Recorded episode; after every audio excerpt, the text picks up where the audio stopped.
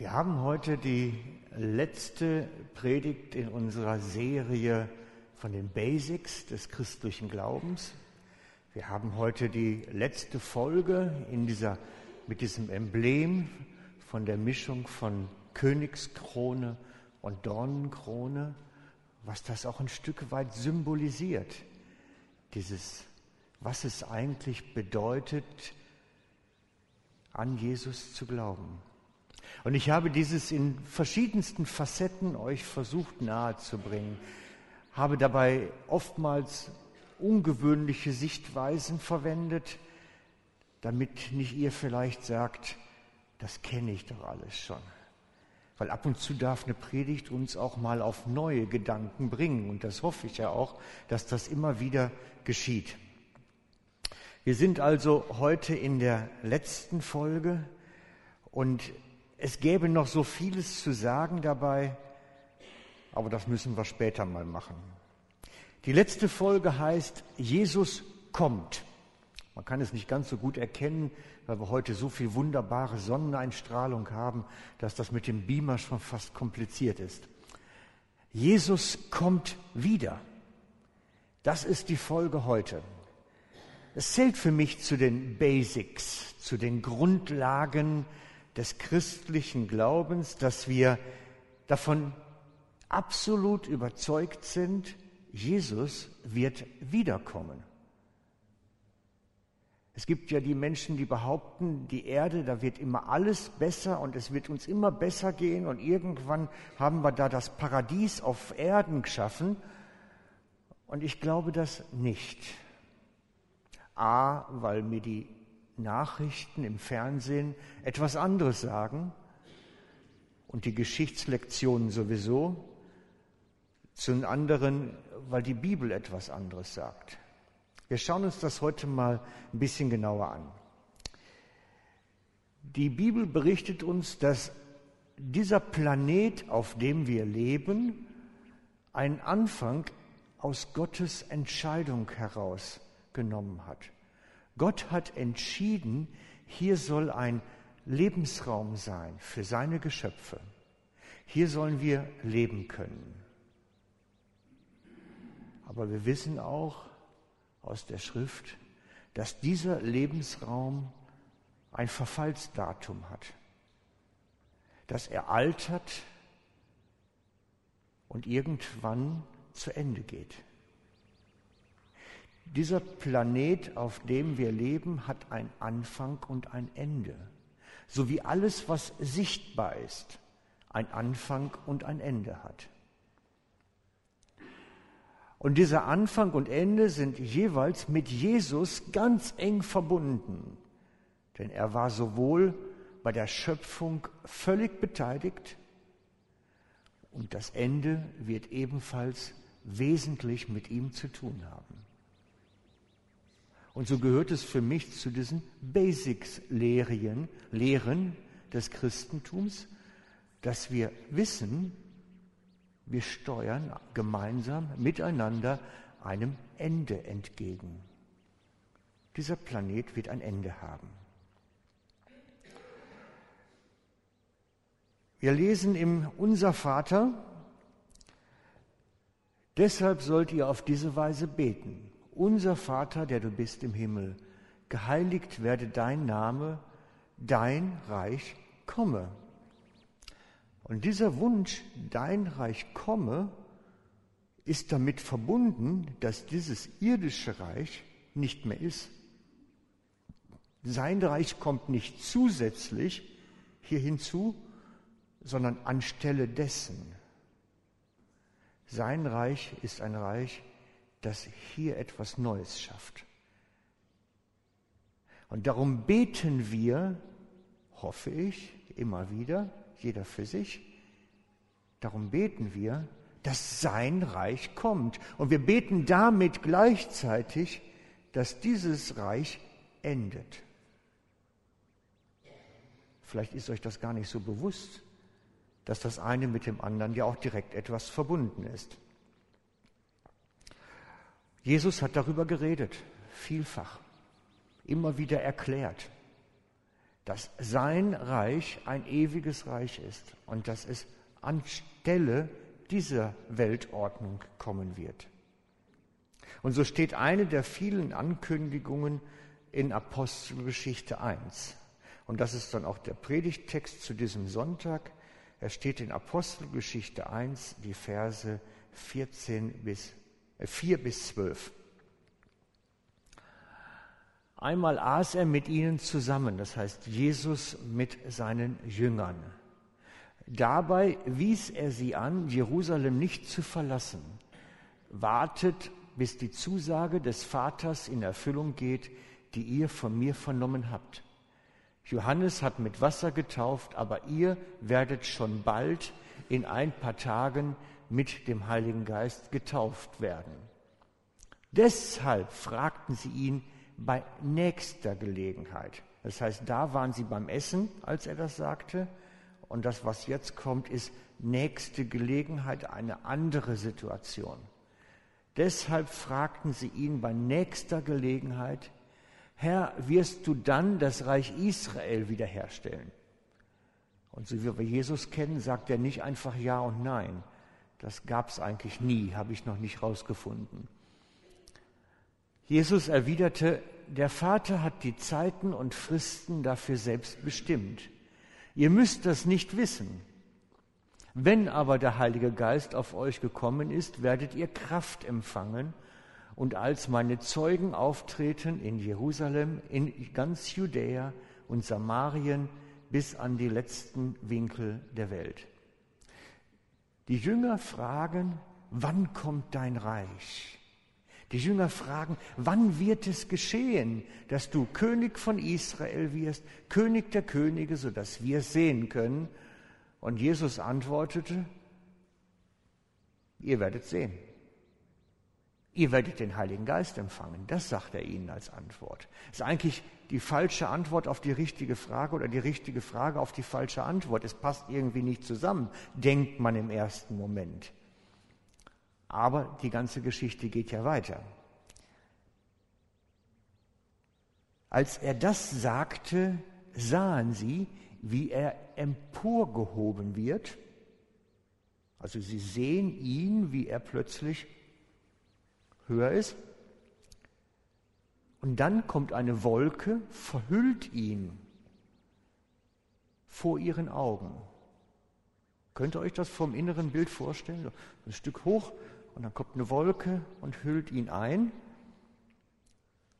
So ungefähr. Vielleicht hat ein zeitgenössischer Maler mal versucht, das darzustellen. Das heißt, Jesus in ihrer Mitte lehrt sie irgendwo, wird emporgehoben und dann kommt eine Wolke und hüllt ihn ein und nimmt ihn mit in die Wolken. Als sie nach seinem Verschwinden, er war weg mit der Wolke, weg. Als sie nach seinem Verschwinden immer noch gespannt zum Himmel aufschauten, da standen auf einmal zwei Männer bei ihnen. Sie waren in leuchtenden Weiß gekleidet. Ihr Männer von Galiläa, sagten sie, was steht ihr hier und starrt in den Himmel? Dieser Jesus, der von euch weg in den Himmel aufgenommen wurde, wird genauso wiederkommen, wie ihr ihn habt in den Himmel gehen sehen. Dann kehrten die Jünger vom Ölwerk nach Jerusalem zurück. Der Berg liegt nur einen Sabbatweg von der Stadt entfernt. Ihr habt gesehen, wie das ungefähr sein könnte, wie Jesus da in den Himmel aufgenommen wurde. Und dann kommen zwei Engel und sagen, er wird genauso wiederkommen. Spannend. Wir dürfen also wissen aus der Engelmund, Jesus kommt. Er kommt wieder aus seinem himmlischen Reich wieder zurück zur Erde. Ich muss gestehen, ich, ich bin so einer, ich, ich ticke ein bisschen visuell. Und ich habe bei der Vorbereitung dann da gesessen und habe das natürlich so versucht, so vor meinem inneren Auge mir vorzustellen, wie die Zeit gewesen ist. Und ich muss gestehen, ich habe da so ein, so ein Bild gehabt, ich zeige es euch mal. Vielleicht kennt ihr die ja noch. ich weiß, man sollte mit dem Bibeltext nicht so umgehen, aber ich habe gedacht, irgendwie vielleicht war der Autor von Star Wars oder von Raumschiff Enterprise, war das ja damals, hat er das gelesen und hat gedacht, das könnte ja so sein. Ich weiß es nicht. Naja, damals bei dem Film, da dematerialisierten sich auch die Leute einfach so. Vielleicht hat er ja auch bei Himmelfahrt nachgeschaut. Die zentrale Ankündigung, um die es mir wirklich geht heute Morgen, ist so, Jesus kommt wieder. Und dieses Jesus kommt wieder ist mit Begleitumständen verbunden. Auch darüber hat Jesus sehr ausführlich geredet, über diese Begleitumstände seines Wiederkommens. Er sagt nämlich, wenn hier alles drunter und drüber geht, dann komme ich zurück. Er beschreibt Naturkatastrophen, Kriege, alles Mögliche. Es ist vielfach in der Bibel angekündigt, im Evangelium, in Apostelgeschichte, in den Briefen beim Paulus. Wer sich damit beschäftigen möchte, im Matthäus-Evangelium, Apostelgeschichte 1 steht ein Teil, Thessalonischer Briefe ist ganz viel darüber, fast ausschließlich. Ihr könnt ganz viel darüber selber nachlesen. Und ich habe darüber schon ganz oft auch geredet, gerade auch so gerne beim Seniorenkreis, weil die sind immer sehr aufgeschlossen für das Thema, Jesus kommt wieder, weil das hat was mit dem Lebensalter zu tun. Mit einem gewissen Lebensalter wird einem die Welt, in der wir leben und die sich so fürchterlich verändert, zur Last. Und dann wünscht man sich, Jesus muss wiederkommen. Es ist alles so grusig hier. Nun kommt leider nicht Jesus dann zurück, wenn wir es persönlich benötigen, weil uns die Welt zu schwierig wird, sondern er hat andere Maßstäbe dafür. Aber wenn wir so die ganzen gesellschaftlichen Entwicklungen sehen, die ganzen politischen Entwicklungen, dann kommt einem manchmal schon das Gefühl, Mensch, Herr, komm doch langsam. Es ist alles so mühselig, so verrückt. Genau, halt, jetzt bin ich zu weit. Und dann schauen wir auch mit dieser Sehnsucht in den Himmel und hoffen, dass dann so eine Wolke kommt und Jesus wieder zurückkommt. Und so steht die Frage natürlich im Raum, wann kommt Jesus zurück? Und ich kann es gleich vorwegnehmen. Jeder, der euch ein Datum sagt, lügt. Jeder, der euch ein Datum sagt, lügt. Weil Jesus sagt von sich selber, ich weiß es nicht. Keine Ahnung. Ich weiß es nicht. Wann errichtest du das Reich? Und Jesus sagt, der Vater allein weiß es. Das ist seine Antwort. Aber er macht eine Erklärung dazu, wie wir dem dann doch nachspüren können. Eine Erklärung, die folgendermaßen lautet. Von dem Feigenbaum aber lernt das Gleichnis. Wenn sein Zweig schon saftig wird und Blätter treibt, so erkennt ihr, dass der Sommer nahe ist. Also auch ihr, wenn ihr dies alles so seht, so erkennt, dass er nahe vor der Tür ist. Hört sich verklausuliert an, aber die Botschaft ist eigentlich ganz einfach. Er sagt, die Entwicklung muss bestimmte Fortschritte haben. Es müssen erst noch bestimmte Dinge geschehen, bis ich wiederkommen kann. Es müssen bestimmte Dinge geschehen, damit alles erfüllt ist, bis ich wiederkommen kann. Und dann ist natürlich, dann kann man hinschauen, was ist denn verheißen, was alles noch geschehen muss, bis Jesus wiederkommen kann. Und das ist ein ganz spannendes Thema. Leider ist es so riesig, dass wir es hier gar nicht bearbeiten können. Wir haben daraus zwei Abende gemacht mit äh, Endzeit-Prophetiestudien, haben wir das genannt, zwei Abendveranstaltungen, wo wir uns nur mit diesem Thema beschäftigt haben. Wie weit sind wir möglicherweise auf diesem Weg bis zu dieser Wiederkunft. Und was ist bereits geschehen und was muss eigentlich noch geschehen? Was ist offen, was ist nicht offen?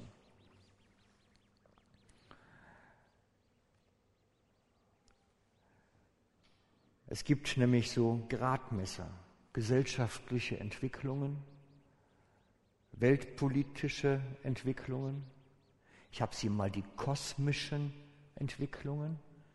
Die Planeten werden aus der Bahn geworfen, zum Beispiel. Eine Formulierung der Bibel. Es gibt aber auch geistliche und kirchliche Entwicklungen, die passieren müssen, bis Jesus wiederkommt. Ich, das ist viel zu viel. Ich kann da heute Morgen nicht drauf eingehen und ich möchte es auch nicht. Ich werde eher die Serie, die wir gemacht haben, nochmal wiederholen, vielleicht in zwei Jahren. Aber wir haben sehen dürfen, als wir die Abende gemacht haben, der Feigenbaum ist schon recht reif. Deswegen kann ich euch nicht sagen, wann Jesus kommt. Aber ich kann euch sagen, es ist schon recht fortgeschritten, die ganze Geschichte. Es ist schon recht fortgeschritten. Es gibt ein paar Dinge, die aber noch passieren müssen. Und einige sind gerade dran, im Moment so richtig Fahrt aufzunehmen. Und über die möchte ich heute Morgen reden, über diese geistlichen Entwicklungen. Das haben wir nämlich bei den Studien kaum berücksichtigen können, sonst hätte ich noch einen dritten Abend machen müssen. Aber heute Morgen können wir es gut mal machen. Mal über die geistlichen Entwicklungen die noch kommen, bis Jesus wiederkommt. Und das ist ein ganz spannendes Thema.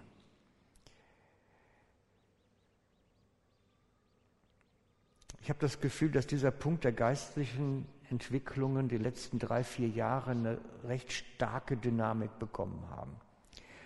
Und zwar geht es für mich um die Erfüllung der Jannes- und Jambre-Prophetie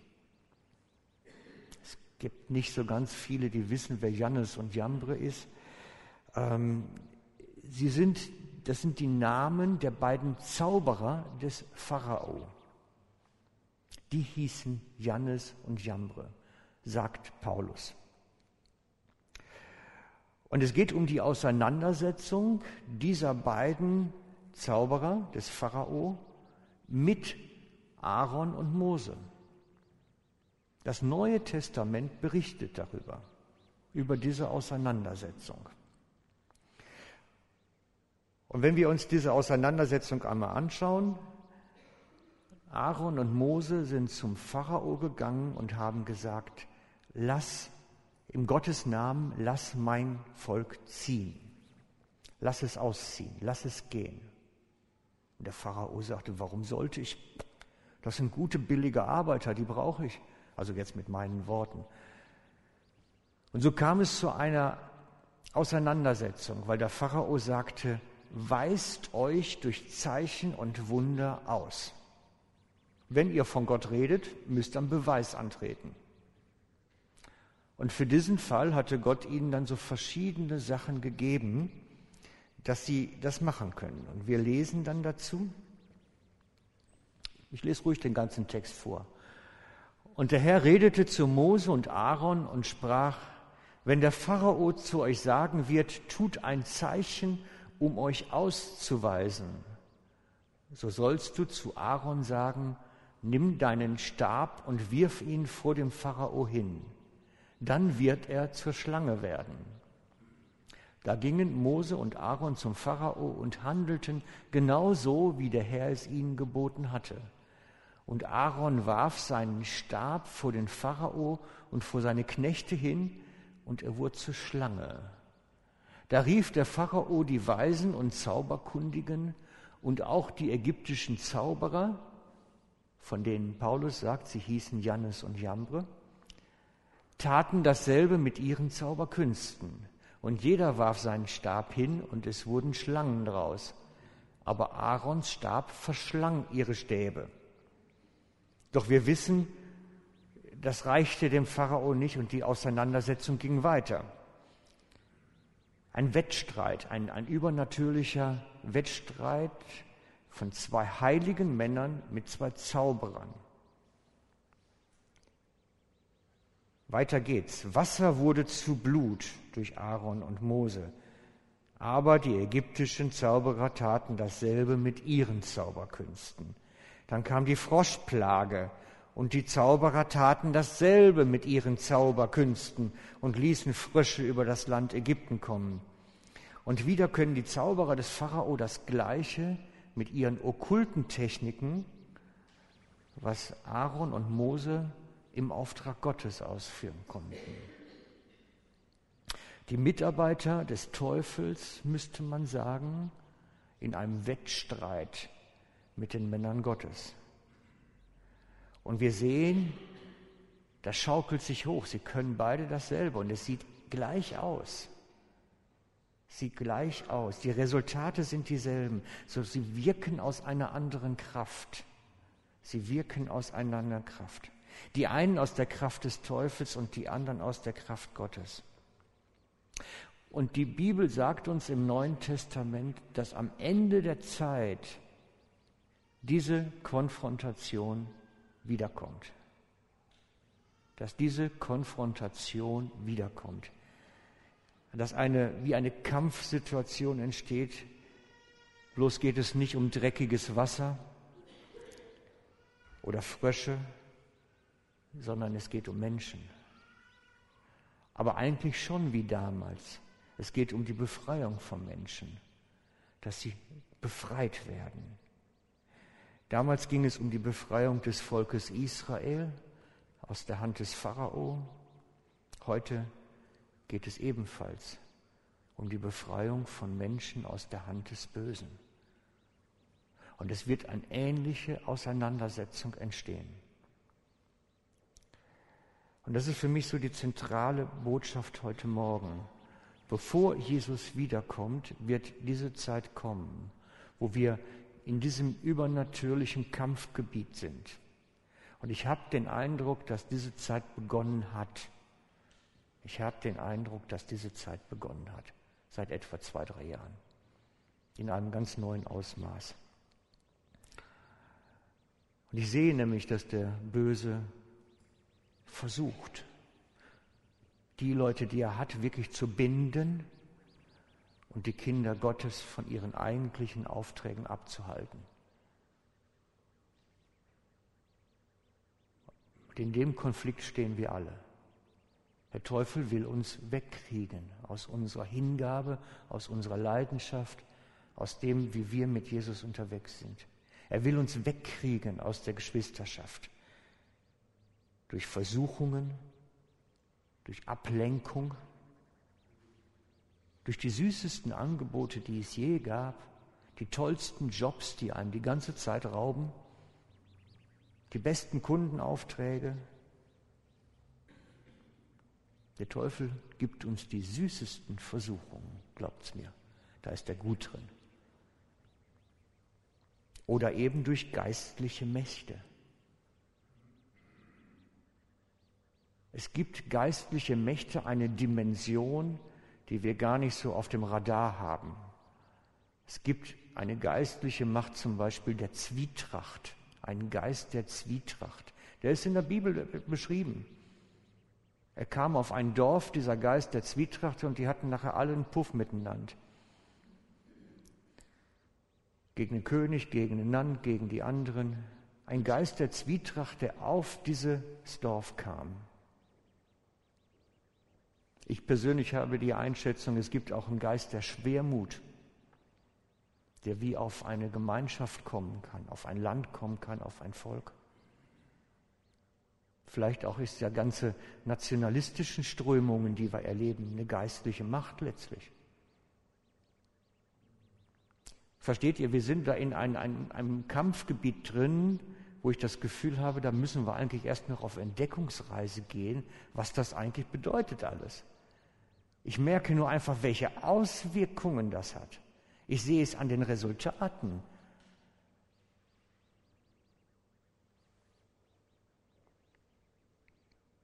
Der Böse versucht uns kampfunfähig zu machen.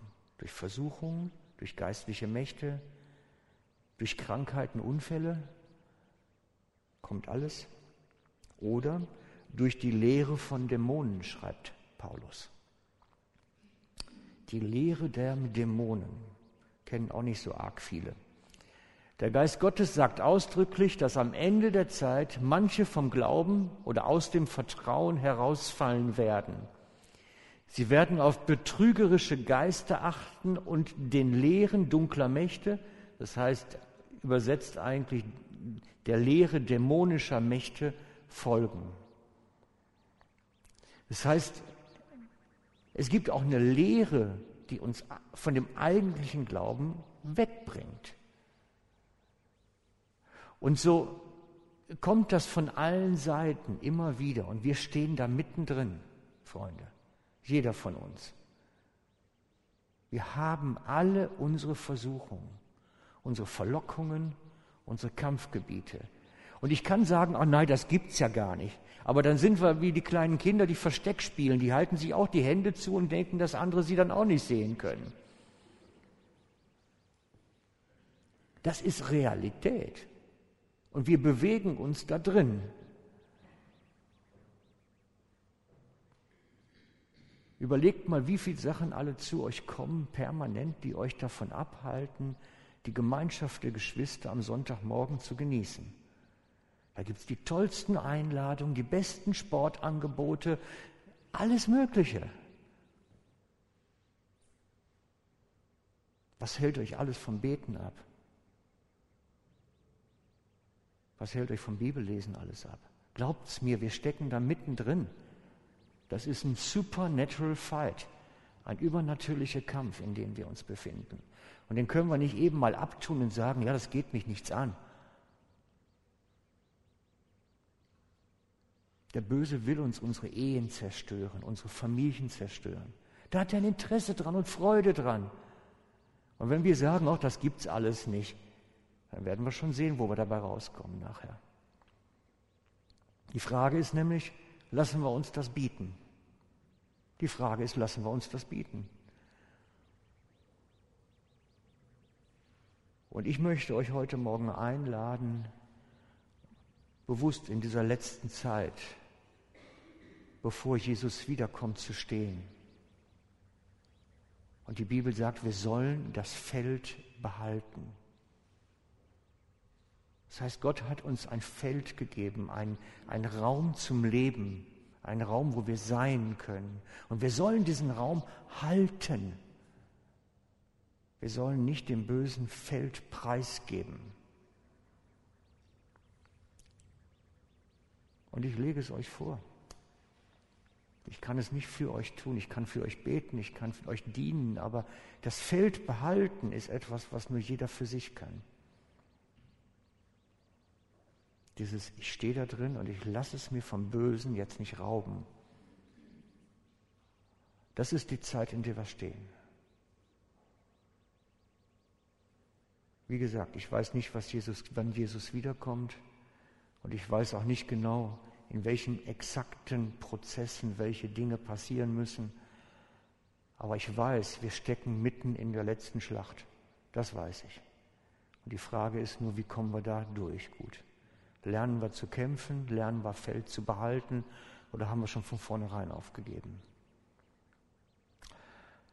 Und ich lade euch ein jetzt. Wir haben gleich eine tolle Zeit vom Worship, vom Lobpreis. Wirklich auch, dass Gott zu euch reden kann. Wo habe ich vielleicht schon Feld aufgegeben? Wo habe ich mir vielleicht schon was rauben lassen? Wo habe ich denn vielleicht schon aufgegeben? Und sich dann möglicherweise nachher beim Ministry mit jemandem dann zusammenzustellen und zu sagen, ich will es mir wiederholen. Das gehört mir. Das ist mein Land, das ist ich lasse mir meine Ehe nicht rauben, ich lasse mir meine Familie nicht rauben, ich lasse mir meine Geschwisterschaft nicht rauben. Ich stehe.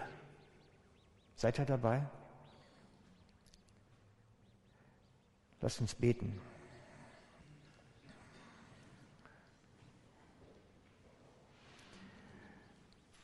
Jesus, und ich danke dir dafür, dass du uns wirklich in dieser Zeit, in der wir sind, mit all deiner Kraft, mit all deiner Liebe ausstattest, dass du bei uns bist, jetzt auch in der letzten Zeit, bevor du wiederkommst, und ich bitte dich, dass du kommst jetzt, unsere Herzen berührst, aber auch zu uns redest und zeigst, wo wir schon längst Feld aufgegeben haben wo wir Feld preisgegeben haben, was eigentlich unseres ist.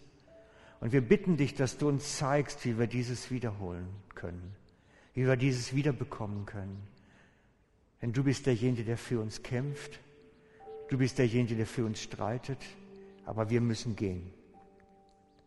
Bitte komme du und rede du zu uns und wirke du in unserer Mitte jetzt, Herr. Amen.